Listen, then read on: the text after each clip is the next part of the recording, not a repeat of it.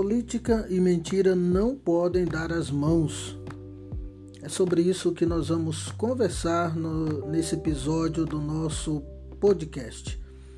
Otto von Bismarck, ali que viveu em torno do ano 1815, ele dizia que as pessoas nunca mentem tanto quanto depois de uma caçada, durante uma guerra e antes de uma eleição.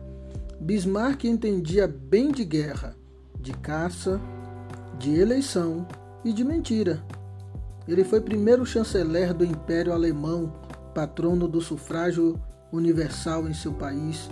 Ele foi também idealizador do primeiro sistema de previdência social do mundo e um magistral manipulador de vaidades. Exageros, citações tiradas do contexto, omissões, montagens maliciosas de imagens dos adversários, mentiras, falsificações, fraudes, fazem parte do espetáculo eleitoral. Hoje em dia, aquilo que chamamos de fake news.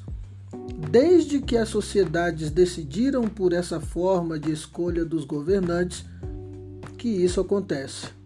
O psicólogo americano Gerhard Jellison da Universidade do Sul da Califórnia, calcula que no decorrer de um dia normal, um dia qualquer, fora de períodos eleitorais, uma pessoa escuta, vê ou lê duas centenas de mentiras, ou seja, 200 mentiras.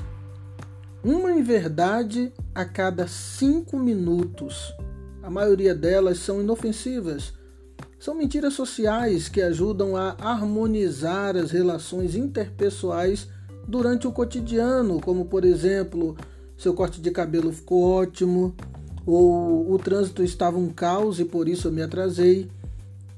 São situações que constituem exemplos clássicos de mentiras. Só uma pequena porcentagem é de mentiras que de fato machucam ou ocasionam prejuízo material ou moral a alguém.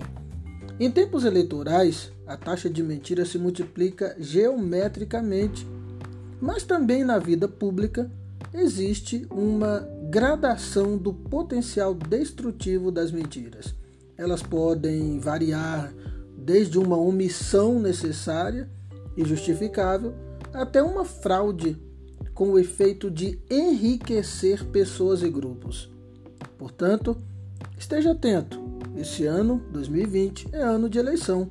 Teremos eleições municipais em todo o país. E em ano de eleições, como este que estamos vivendo, pesquise a história, a vida de cada candidato. Cuidado com as mentiras.